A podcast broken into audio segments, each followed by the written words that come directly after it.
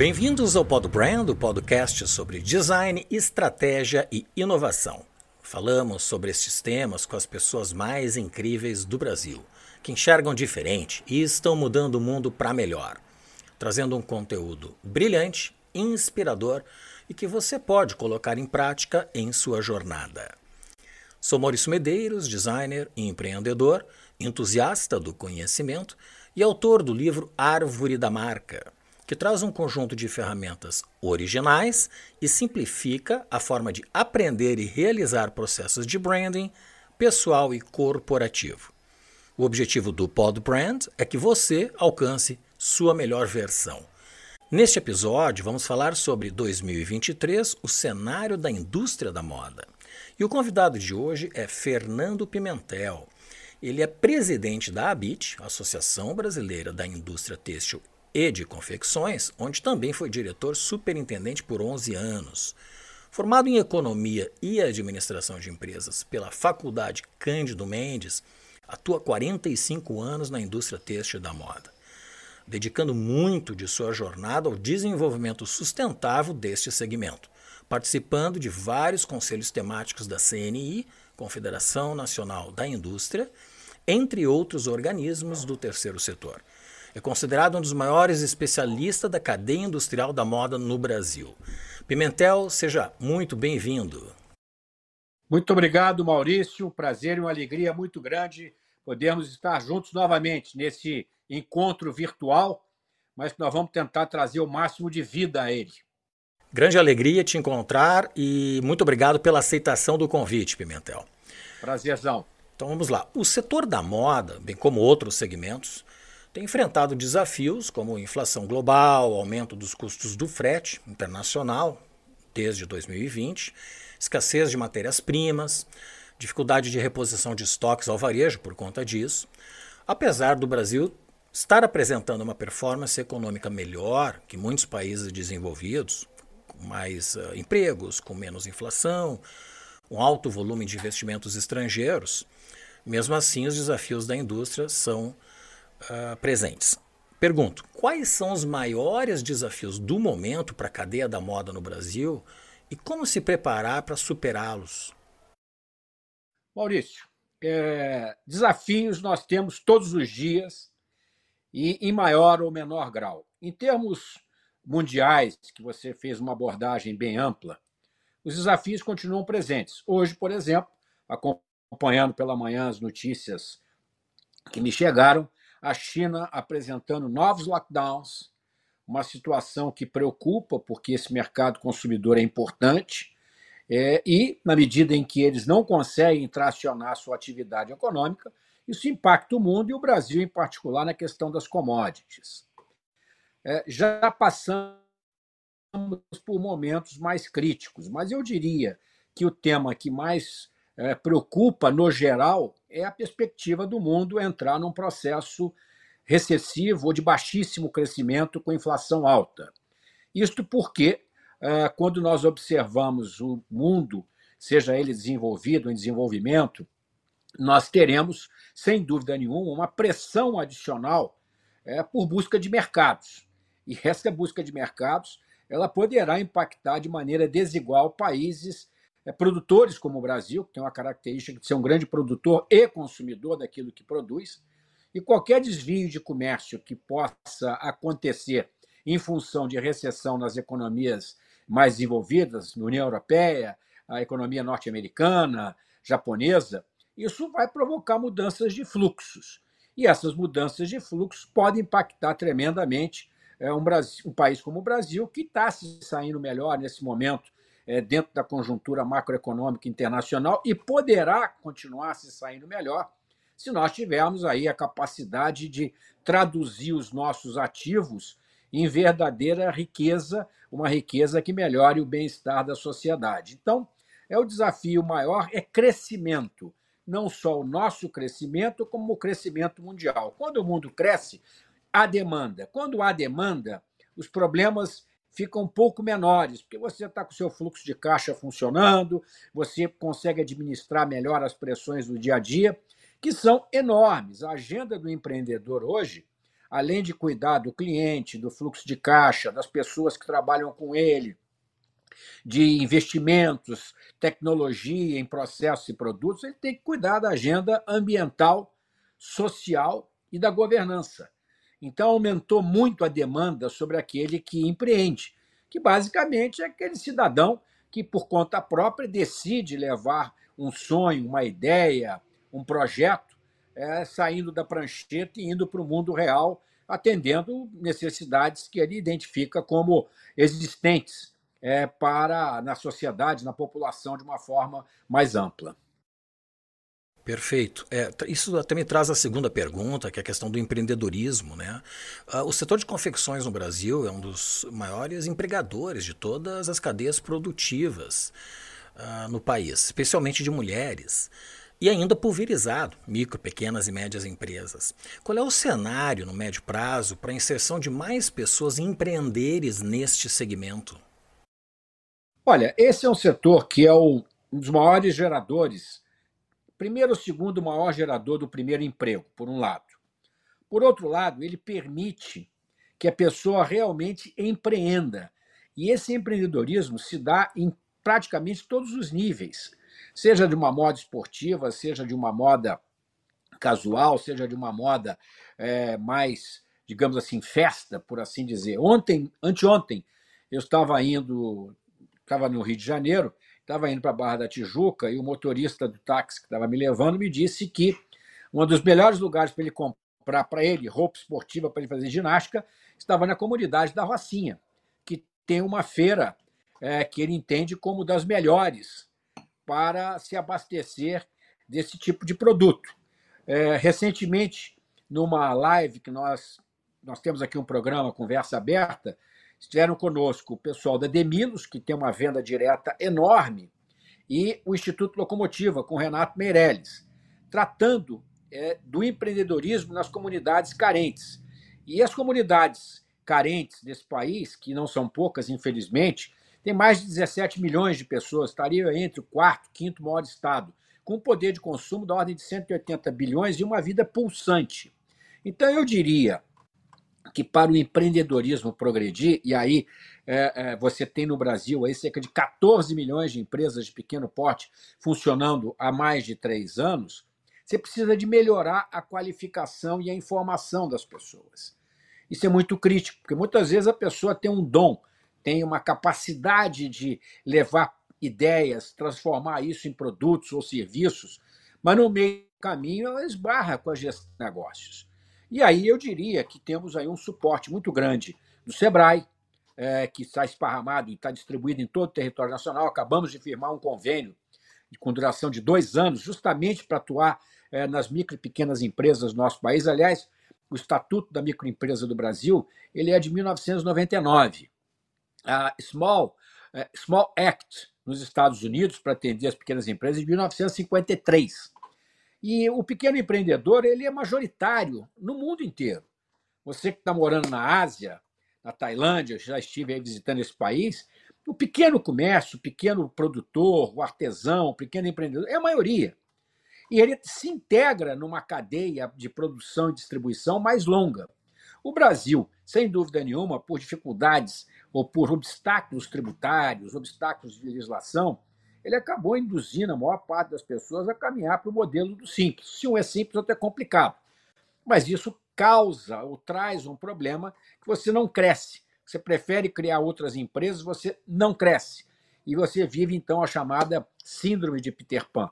Então, você consegue evoluir individualmente, mas diminui a escala, é, diminui a sua capacidade de tomar crédito, aumenta, digamos assim, o custo da gestão, porque você está lidando com uma, duas, três empresas, por mais simples que seja o modelo, você tem que olhar para uma, duas, três, quatro empresas.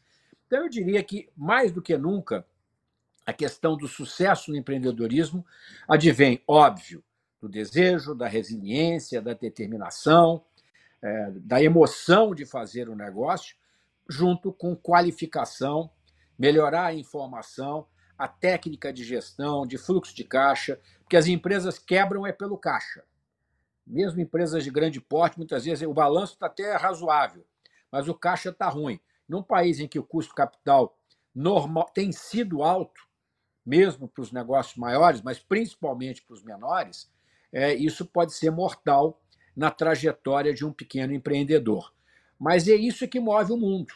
É, são as ideias, as pequenas ideias que vão germinando e acabam gerando grandes negócios e grandes soluções. Haja visto aí tudo isso que a gente carrega nos bolsos, é, iPhones, iPods, é, watches, etc, etc, etc, que vieram de sonhos e que se fôssemos perguntar aí às pessoas se elas gostariam de ter, não, não vejo nenhuma necessidade. Aliás, isso me lembra o Henry Ford, perguntando como é que ele sacou essa ideia de fazer o carro, né? chegar o carro. Não que ele tenha sido pioneiro, mas ele foi o que popularizou. Falou: olha, se eu fosse perguntar às pessoas o que elas gostariam, elas diriam: eu prefiro um cavalo mais veloz e não um automóvel que não estava no mindset de ninguém. Certamente. É o iPhone talvez tenha tido essa mesma essa disrupção. mesma vertente. É.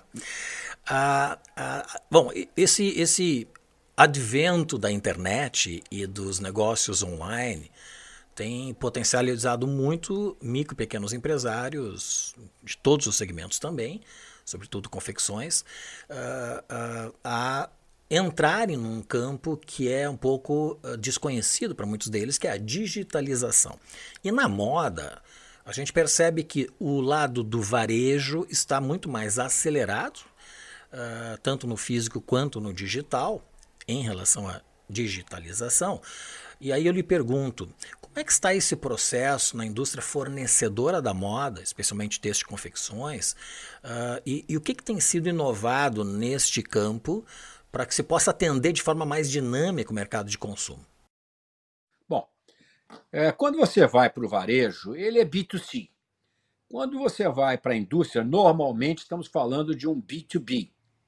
Então, quando você vai para o B2C, você tem uma milhões de consumidores que você tem que atingir e a tecnologia criou essas condições de facilitar você chegar a quem poderá ser um comprador, um consumidor daquilo que você oferece, seja produto, seja serviço, seja o que for.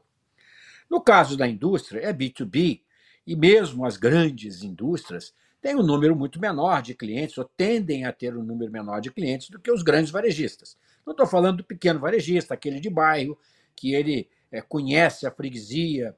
Freguesia, aliás, é uma palavra antiga, estou usando, porque ontem eu estava lendo de uma cidade do interior da Bahia, que os netos do seu Francisco, seu Francisco era dono de uma venda, seu Francisco trabalhava é, naquele método de conhecer a clientela dele.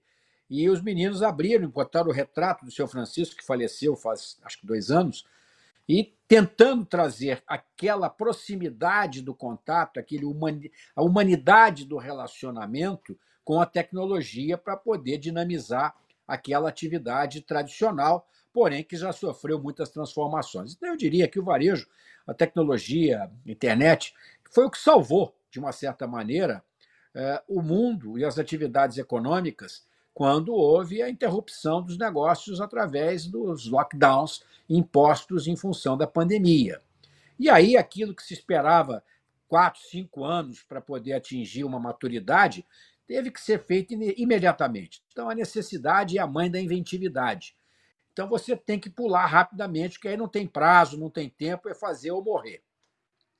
Isso certo. puxou, obviamente, é, essa relação. Então, eu diria que a indústria ela avançou mais, principalmente a indústria têxtil, na digitalização de processos, controles, isso também acontece na confecção, novos equipamentos, é, avanços enormes na área de modelagem, de corte, na área de acabamento, voltados para sustentabilidade, para flexibilidade, menores lotes. Tudo isso tem permeado os investimentos que têm sido feitos na indústria. Agora, é, o D2C, o Direct to C, é, já tem está sendo experimentado também. Não significa que vai haver um bypass completo do varejo, mas é uma forma de você estar mais próximo daquele que define o jogo, que é o consumidor. Entender melhor aquilo que o consumidor quer para você ter uma visão melhor do seu negócio. Você não pode ficar dependente da informação do varejo para poder organizar, estruturar a sua produção. Então, a indústria está chegando mais próximo do consumidor, ou muito próximo dele com vendas diretas, até para perceber antes mesmo de receber um input do varejista, aquilo que o mercado está respondendo sim ou não.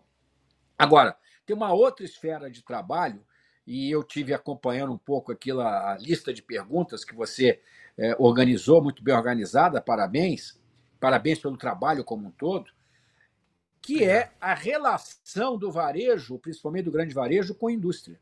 Nós, nós estamos, do meu ponto de vista, pode ser que eu esteja enganado, atrasados nessa comunicação mais instantânea, mais digital, sobre as necessidades de um lado e de outro, para permitir um quick response, para atender essas mudanças mercadológicas, a essa questão de coleções mais frequentes. E aí nós vamos discutir, eh, mas é mais frequente, é low fashion, é, é fast fashion, um é sustentável. Não, você pode ter um fast fashion feito da forma mais sustentável possível. E essa, e essa agenda da sustentabilidade passa por todos nós, começando por nós como pessoas, como consumidores. Então, acho que o movimento que vai acontecer com mais intensidade, a meu ver, vai ser dessa conexão, dessa relação, é, de um código mesmo de procedimentos entre varejo e indústria para investirem juntos, para construírem juntos uma rede produtiva e distributiva que te permita maximizar os investimentos, evitar sobras desnecessárias e evitar desperdícios que poderiam acabar em algum aterro, em algum lixão, é, de maneira perniciosa para o ambiente. Então, eu entendo que a agenda da sustentabilidade da tecnologia conversam diretamente e conversa com nós, como consumidores, na medida em que nos permite ter acesso a produtos é, com mais precisão. Muitas vezes hoje não é internet ou físico. Hoje mesmo eu estava vendo uma, uma marca comprada por um grande grupo brasileiro. Ele está caminhando mais para o físico, ele nasceu digital. Então você tem os digitais nasci, nascidos em digital indo para o físico, o físico entrando no digital.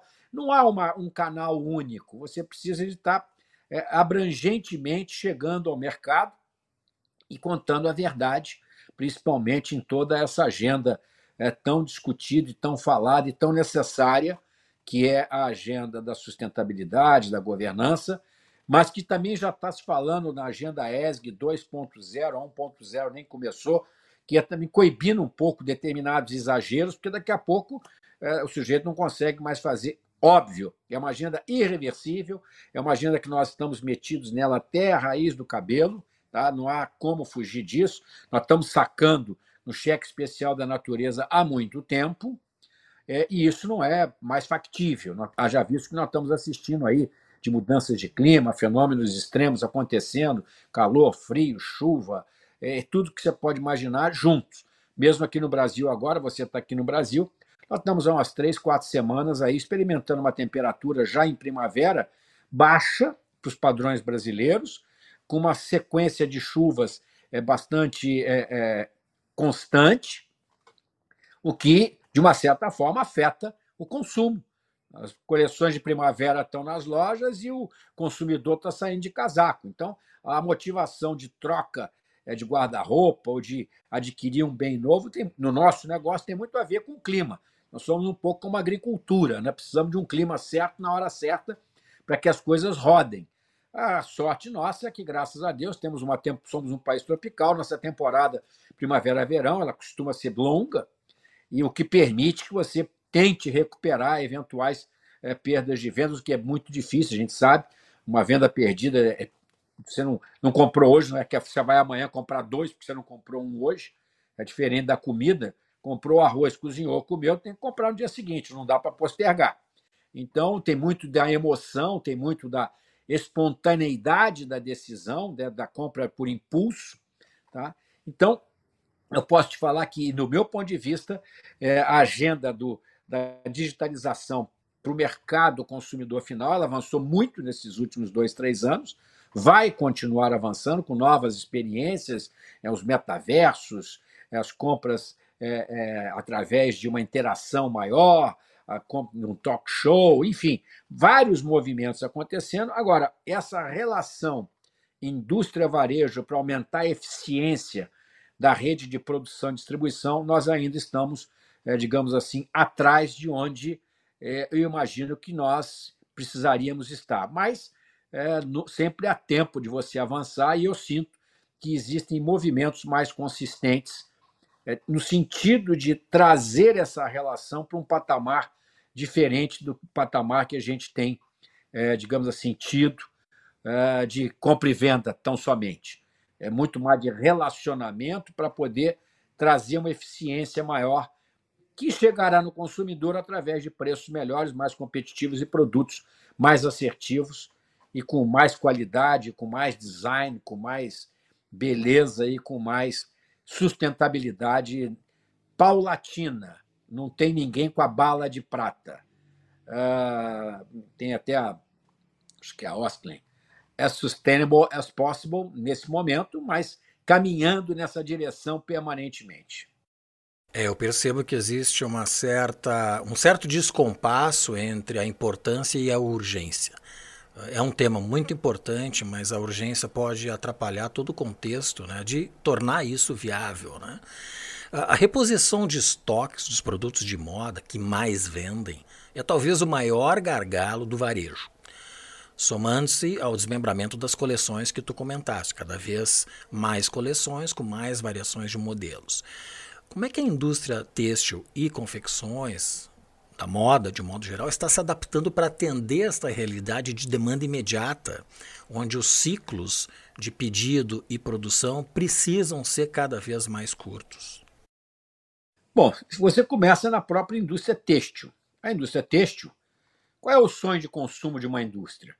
Produzir para atender os pedidos de maneira programada, evitando setups que acabam gerando perda de produção, perda de produtividade é, e desperdícios. Ah, dentro de um cenário como esse, você passa a exigir muito mais do aparelho produtivo a montante.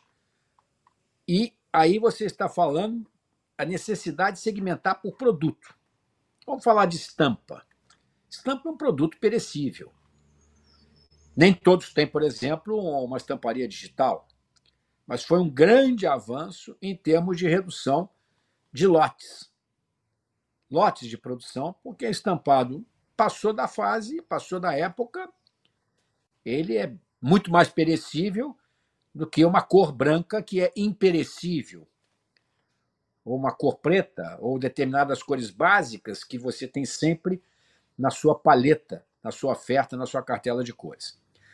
O que tem ocorrido é que a indústria, quando ela está num cenário menos demandado, ela acaba virando um pouco de um distribuidor, um atacadista. Dentro de determinados limites, dentro da sua, do seu capital de giro disponível, ela passa a acumular um pouco mais de estoque para ter uma resposta mais rápida. Mas isso não é um fenômeno, digamos assim, natural e positivo. Isso ocorre quando você está com o mercado meio claudicante, que não está puxando na mesma velocidade da sua capacidade produtiva. Então, olhando para um cenário em que o mercado esteja funcionando, normal, estou dizendo que esteja efusiante, você vai ter que aumentar o entendimento desse mercado, usando Big Data, inteligência artificial, melhorando a sua comunicação e conexão com os varejistas, indo de uma certa forma, mesmo que é, de uma maneira não tão marcante, mas indo ao consumidor final, testando produtos que você esteja na, é, desenvolvendo, para que você tenha uma capacidade, seja por investimentos em máquinas e equipamentos, seja por inteligência e conhecimento mercadológico, responder o mais rápido possível para o confeccionista, que também tem as suas limitações. Quer dizer, os tempos e movimentos, e você conhece isso muito bem, você tem tem havido uma redução com melhor equipamento, máquinas mais modernas, no tempo da costura, da feitura de uma peça. Mas você ainda tem um tempo. Então, é óbvio que aquela instantaneidade ela não vai existir, pelo menos olhando pelo que a gente tem hoje, em nenhuma circunstância. Mas você pode melhorar isso criando, de novo, uma integração mais intensa entre o varejista e o produtor da matéria-prima, seja tecido, amalho, fio, etc., com as lavanderias, com as acabadoras, com as tinturarias, com as estamparias, com o confeccionista e chegando no canal final. Então, para atender lotes menores, com mais frequência, com mais assertividade, você precisa estar mais integrado. Esse é o meu ponto de vista. Você precisa estar muito mais antenado a todos os movimentos, porque o tempo joga contra você, porque, de novo, uma venda perdida dificilmente ela é recuperada. E para você não perder venda, você precisa estar bem abastecido, mas bem abastecido não significa estar abastecido muito de uma coisa que não vende e pouco do que vendeu. Então, essa análise de dados, as predições, isso a tecnologia, mais do que nunca, será necessária e melhorar essa relação da rede produtiva, viabilizando assim custos menores de transação, entregas mais rápidas e vai exigir, óbvio, investimentos, investimentos em máquinas e equipamentos que atendam a essas necessidades, custos de grandes lotes é, traduzidos em produção em pequenos lotes. Esse é um grande desafio dentro de um cenário tão diverso em que a moda ela não tem mais um, uma parametrização única. Quer dizer, você tem grandes tendências, mas você tem cada consumidor quase que sendo um, estilista de si próprio. Eu exagerei um pouco, mas você tem várias tribos de consumo, cada um com seus desejos, com as suas é, com seus propósitos, com as suas visões, com aquilo que lhe traduz melhor a sua personalidade. Então já não há mais aquela uniformidade que você é, via no passado. Você tem vários movimentos e autenticidade das diversas etnias, das diversas escolhas e preferências é, dentro dos diversos grupos que compõem a sociedade. É, eu percebo isso também no setor de cafés, né? Existem os microlotes, né? Assim como as coleções de moda têm se tornado cada vez mais personificadas. Uh... Aliás, um, um parênteses, a moda, se me desculpe, a moda ela acabou sendo incorporada numa série de setores que não giravam como a moda. E, e ontem é, eu fui tomar, eu cheguei no aeroporto de Brasília e fui tomar um café e acabei optando por um cappuccino. E aí eu estava com um fone no ouvido, que eu estava participando de uma reunião, e a moça que me atendeu, muito simpática, muito gentil, falou: O senhor prefere que leite? Eu falei: Como assim? É, não, só quer leite de amêndoa, só quer leite de castanha, só quer o leite não sei o que. Eu falei, o leite que tiver, a senhora coloca aí para mim, eu não estava muito com tempo. Então, a verdade é que, ao chegar para tomar um cappuccino, já surgiram ali, nesse estabelecimento, quatro, cinco opções de leite para compor o meu cappuccino. Então, o que, que é isso, senão uma variedade dentro de um produto que era básico? O leite é o leite, ponto. Agora é sem lactose, com lactose é zero gordura, com gordura da castanha, de, é, é, de onde quer que seja, e você do coco, e aí você passa a ter opções que são características do mercado fashion e que foram incorporadas em outras indústrias, como a própria indústria dos smartphones. Onde e como os micro e pequenos empresários, especificamente do setor de moda, podem buscar apoio e suporte para esta gestão tão ágil e desafiadora que a gente está percebendo em função de todo esse movimento que tu comentaste há pouco? Olha, é, ontem eu participei do encontro do Senais de Inovação, eu fui convidado para compor a mesa de abertura, e esse foi um dos temas que foi mais discutido. Quer dizer, o pequeno empreendedor ele tem mais limitações, começando pelo capital, começando pelo tempo. São negócios menores, muitas vezes negócios familiares, e que o cidadão ele tem que ter a vida dele, tem que ter a vida dos negócios. Ele fecha a loja, ele leva a loja para casa, ele acorda, ele acorda com a loja na cabeça. Então, como é que você consegue atendê-lo? Primeiro, é, é, tendo um ecossistema que permita que chegue a ele através de uma associação como a BIT, através de um sindicato da categoria, trabalhando em rede com o SEBRAE, trabalhando com os senais, com as faculdades, com as universidades, com os institutos de pesquisa. O Brasil tem muita coisa construída. O Brasil tem muita capacidade de levar a isso. Agora, o desafio não é pequeno. E, aliás, fazendo, voltando um pouco atrás, os encadeamentos produtivos também são muito importantes. Quando você pega grandes negócios na ponta, eles também têm um papel interessante de levar conhecimento para os seus fornecedores. Aliás, participamos recentemente de uma jornada no Rio de Janeiro com uma grande marca nacional, trabalhando esse conceito de integração. Então, de novo, integração e informação. Usar esse ecossistema para levar e chegar a isso. E a tecnologia, de novo, ajuda, porque você não precisa mais fazer tudo no presencial. Presencial é muito bom, eu gosto do presencial pelo networking que se cria, mas você tem a capacidade de levar informação e conhecimento às pessoas à distância, o que te permite, desde que você queira, desde que você deseje, desde que você se determine a fazer isso, a obter essas informações, como a gente obtém informação. Quero comer num restaurante de comida árabe em São Paulo. Primeira coisa, quem não conhece, vai no Google e vê qual é o melhor restaurante de comida árabe de São Paulo. Então, para isso, a gente vai rapidamente. Então, vai ter que ter essa mesma é, disponibilidade de ir à tecnologia para receber conhecimento, informação. E, de novo, a formação, quando o mercado está bom, as coisas vão com muito mais facilidade, é óbvio.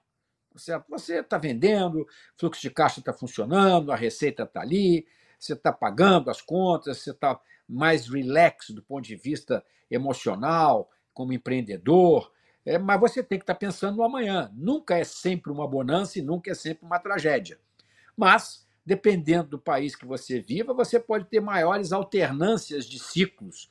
E essas alternâncias de ciclos acabam, às vezes, inibindo um pouco um aumento dos investimentos, porque cara, hoje está bom, mas amanhã pode piorar, então eu não quero ficar sem capital. Sempre a preocupação de não perder a reserva.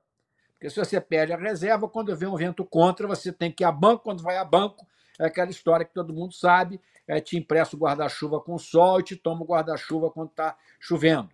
Melhorou a questão do crédito no Brasil? Melhorou. Aumentou é, fundos garantidores de crédito. Mas, voltando a isso, essa disciplina de poder estar se atualizando recorrentemente através de entidades como é, um ABIT, como um sindicato, como o SEBRAE, que estão disponíveis como Senais, como todas as outras essas organizações, através dos seus fornecedores, que estão também levando muita informação e educação, através dos seus clientes, principalmente aqueles com maior é, capacidade, digamos assim, de investir nessa área. Então, é alimentar o sistema com informações e com aquilo que vai te trazer resultados visíveis na preservação da sua atividade econômica. Não, a atividade de empreender é uma atividade. É. Aliás, dia 10, hoje é dia 11, né? Sim. Ontem foi o dia do empreendedor. Tá? Um dia significativo, muito importante. O Brasil tem essa característica. O Brasil, seja por necessidade, seja por vocação, seja por, é, é, digamos assim, visão, mas o Brasil tem muito empreendedor. Agora, nós temos que facilitar a vida dele, é, levando o ferramental. Isso não é só um desafio brasileiro. Nos fóruns internacionais é, que a gente participa, é sempre essa discussão: o crédito para o pequeno, a informação para o pequeno. Por exemplo, a Europa agora está lançando aí uma série de legislações, que não é para aplicação imediata, sobre é, a parte de sustentabilidade. Uma série de exigências. Como é que esse pequeno que exporta vai chegar lá? Como é que nós vamos preparar esse pequeno? Qual é o custo disso? Tá?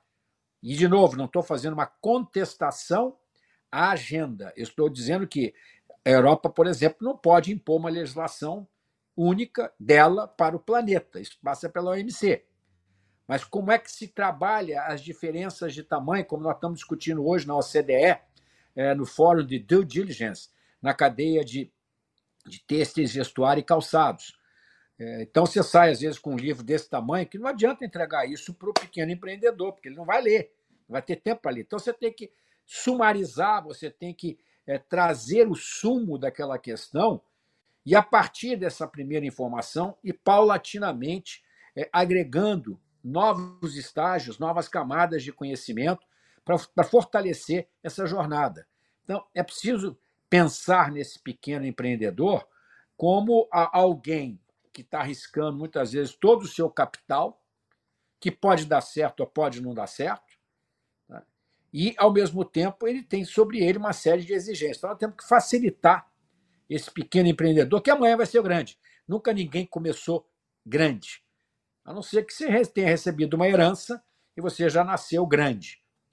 Mas aquele que gerou a herança, certamente ele deve ter nascido pequeno, que é como a gente nasce fisicamente, pequeno, cresce, depois encolhe, mas do ponto de vista prático, não estou dizendo que o negócio vai encolher, temos que perpetuar. Aliás, sobre esse aspecto, na nossa nosso evento de fim desse ano, nós vamos homenagear as empresas associadas da ABIT, centenárias. E o nosso setor, por ser um setor é, longevo, berço da Revolução Industrial, nós temos aí cerca de 19 empresas que estarão nessa homenagem. Poucos setores da economia, da área têxtil, poucos setores da economia, talvez possam reunir tantas empresas centenárias como o nosso setor. Ah, mas por que, que não tem uma confecção com, esse, com essa idade? Porque a história, antigamente, era costura em casa. Era o artesanal, era o alfaiate, era a costureira. A indústria da, da produção em massa de vestuário foi, ela foi se desenvolvendo após a indústria de confecção. Quando eu comecei, por exemplo, a trabalhar no setor, o grande comprador da indústria era o atacado. Tempos pregressos, você tinha o grossista para chegar no atacadista. Você foi desintermediando. Hoje você tem grosso da venda da indústria têxtil é diretamente para a confecção. Houve uma, uma evolução nas análises, no crédito, eh, na capacidade empresarial de distribuir eh, pedidos em pequenos lotes. Nós já passamos por isso lá atrás. Os pedidos dos atacadistas eram pedidos é, fantasticamente grandes. Sonho do vendedor. Faz 10 clientes e resolveu a cota do mês. Né? E isso mudou radicalmente. Você teve que ajustar a indústria para atender uma série de pequenos pedidos, gerou custos iniciais, mas a tecnologia foi evoluindo e hoje é um point of no return. Point of no return. Continuam existindo os atacadistas, mas numa parcela menor. Tem um papel importante, como tem na área de comida. Continuam tendo os atacarejos, os atacadistas eh, de grande porte vendendo para os pequenos estabelecimentos. Isso continua existindo, mas o sistema está muito mais mixado do que naquela rota linear eh, de indústria, atacado, atacado, confecção, confecção, varejo, varejo, consumidor final. Então você já está é tendo uma interseção desses canais todos, desses segmentos todos, chegando muitas vezes ao consumidor final, no tal do D2C, Direct to C, é, que já existe, por exemplo, os eletroeletrônicos. É, não abriram mão dos varejistas, mas você pode comprar diretamente de um grande fabricante de geladeira, de televisão, assim como você já tem grandes confecções que têm a sua marca própria e que está atendendo o mercado consumidor e, ao mesmo tempo, trabalha em private label para atender marcas de varejistas uh, que não têm ainda a sua marca própria, ou, ou melhor, desculpa, atender varejistas com as suas marcas próprias do próprio varejista. É, são atalhos que o mercado foi se adaptando, né? Uh, Pimentel, chegou o momento do Pinga Fogo. Pinga Fogo são três perguntas que eu faço a todos os convidados. Primeira delas: quais são as virtudes do empreendedor de sucesso? Primeira, primeira virtude é acreditar naquilo que possa ter ser um sonho inicial. Mas o sonho não basta. O sonho tem que ter método para ser traduzido para a realidade. Quando ele tem que estar munido de uma resiliência mental recorrente. Tá? Empreender, ter responsabilidades consigo e com terceiros, com seus funcionários, é algo que exige uma capacidade, um preparo recorrente diário. Terceiro, preparar-se. Preparar-se, preparar-se e preparar-se. É o aprendizado contínuo, que também exige abnegação e também exige abrir mão de, às vezes, tempos que você teria disponíveis. Mas, mais do que nunca, você tem que gostar daquilo que você está fazendo.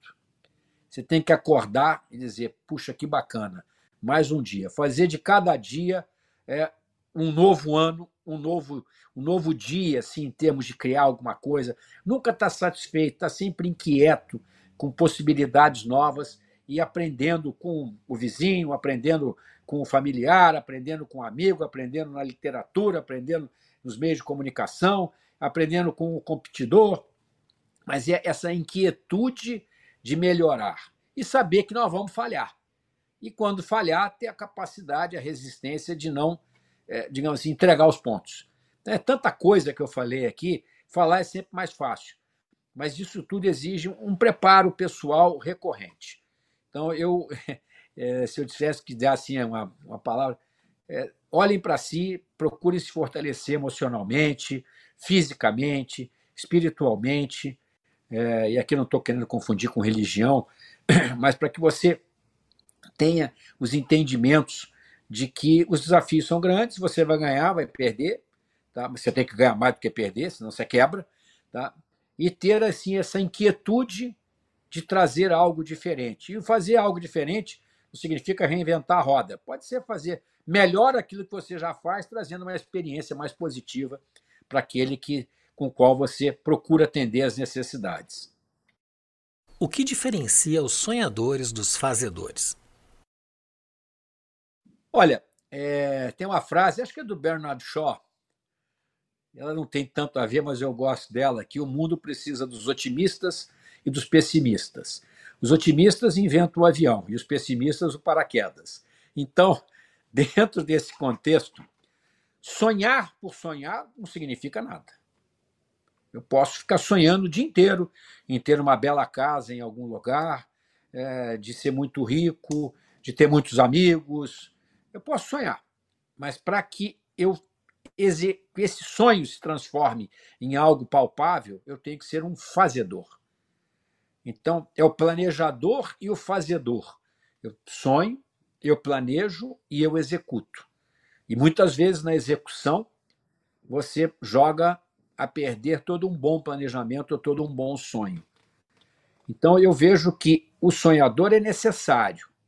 Ele traz para a vida coisas que muitos acham que não tem nem sentido pensar nelas. Então, sonhe com essas coisas diferentes. E quantas coisas novas nós tivemos por alguém achar que, é, sem saber que era impossível, foi lá e fez. Tá? Então, é uma outra frase que eu também curto. Tá? Mas o sonhador, pelo sonhar, não, não vai traduzir isso numa realização. O fazedor, ele, se bem preparado, ele consegue traduzir um sonho numa realidade. Mas você tem diferenças de características. Você tem um cara que é um, um doer, que ele é um excelente executor, mas ele não pensa tanto em outras coisas além de ser um bom executor. E você precisa ter sempre aquele cara que acha que dá para fazer diferente e melhor.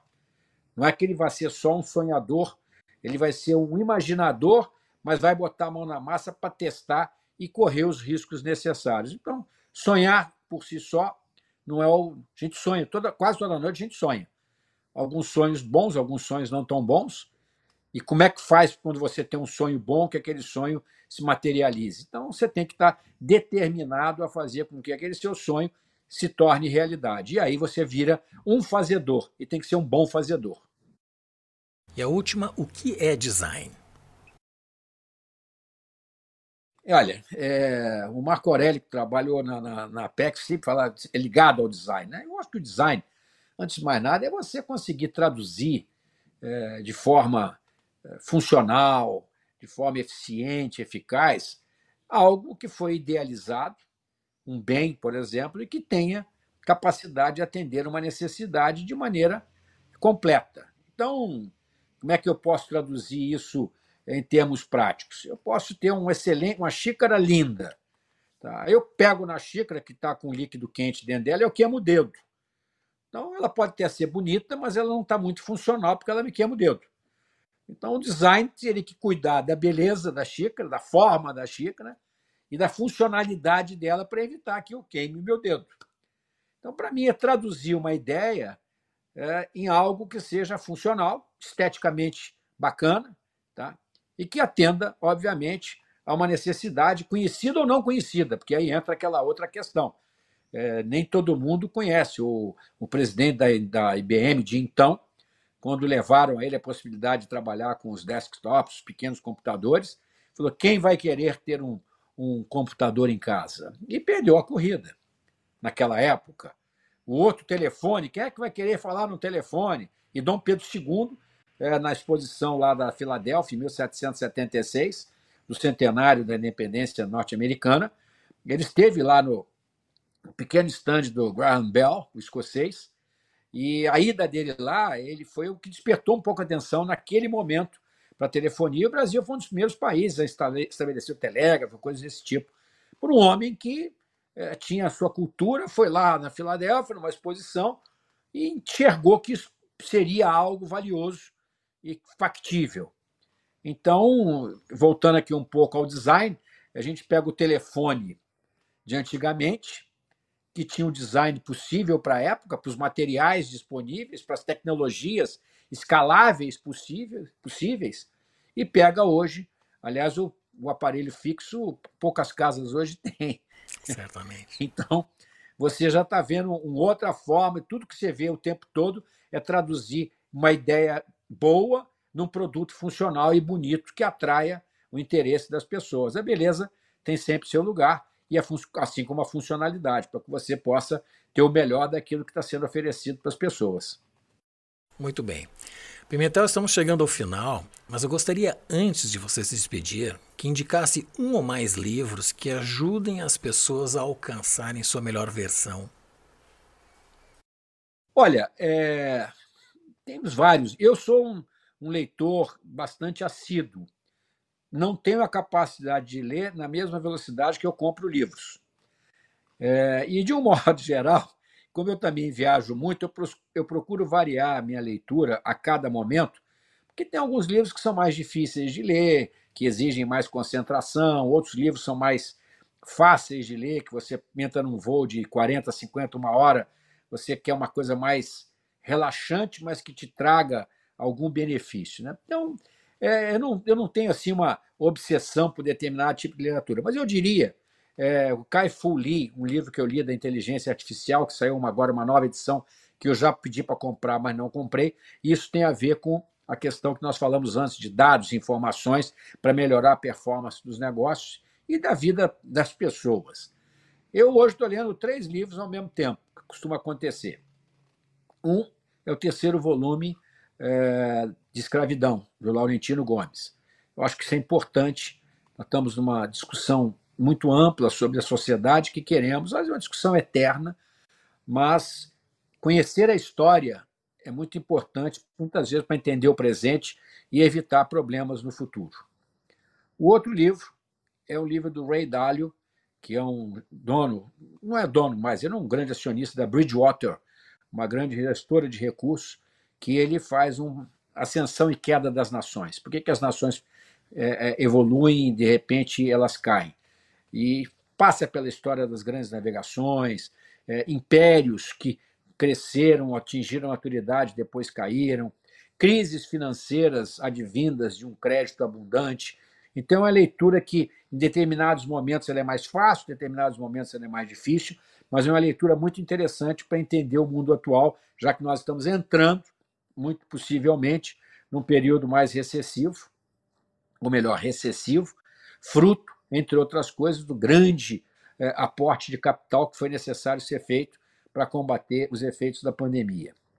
E o terceiro livro é um livro, é um tijolaço que eu comecei a folhear do Humberto, desculpa, do Domênico de Masi, que é o trabalho no século XXI, que é uma outra questão que nós estamos aí debatendo, e isso tem muito a ver é, nós, conosco seja empreendedor, seja um, uma pessoa empregada é, pelos métodos tradicionais, é, seja o que seja um, um, empreendedor por conta própria, porque a forma de trabalhar, a forma de relacionar, ela tem mudado muito. Então, são três livros com pegadas, pega um pouco de história, é, pega um pouco do momento atual, pega a projeção do futuro na área do trabalho, que é o que a gente está aí vendo o mundo inteiro tratar, falta de mão de obra, as pessoas estão Great Resignation, uh, Silence Quit, etc, etc, etc. Então, são temas que me interessam. E às vezes eu leio também alguns livros mais chamados de autoajuda. Não tem nenhuma restrição. Tá? É, Ícaro, até onde você quer chegar, alguma coisa assim desse tipo. E tá, também, para não perder um pouco do humor, uh, estou lendo um livro da antologia de frases ou de pensamentos ou de citações muito divertidos que remetem a, a frases inusitadas, tipo, por exemplo, é, Roberto Campos, que dizia que, ah, no, não estou dizendo que eu concordo, no Brasil a burrice tem um passado glorioso e um futuro promissor. Tá? Um outro de um argentino que diz que é, é Lúcio Mancillo, um argentino.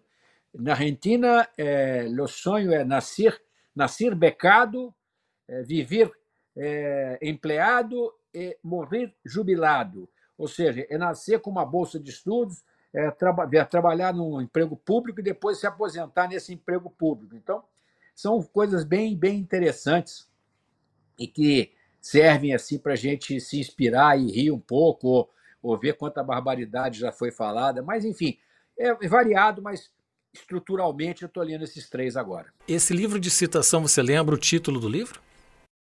Antologia da Maldade, é do Gustavo Franco e do Fábio Jambiage. Tem dois volumes. Eu estou no volume 2. Perfeito. Só reforçando que estes livros terão um link para que as pessoas possam acessá-lo e comprá-lo em plataformas de venda de livros no site do podbrand.design. Bom, Pimentel, agradeço muito, muito a tua presença no Podbrand. Foi uma aula de cenário, sobretudo no setor de moda, que é a tua grande jornada nesses 45 anos e agora nos últimos cinco anos presidindo a ABIT, Associação Brasileira da Indústria Têxtil e de Confecções. Muito obrigado pela presença, Pimentel. Um abraço, Maurício, muito obrigado pelo convite, parabéns pelo seu trabalho e seguiremos juntos aí é, dentro daquilo que você coloca, tentando impactar da melhor forma possível a vida das pessoas. Se a gente conseguir ajudar e ser ajudado, porque ninguém tem monopólio de nada, né? É, já é uma grande jornada. A cada dia um passo e esse passo que seja um passo para frente, um passo positivo, um passo para o bem. Concordo plenamente. Grande abraço.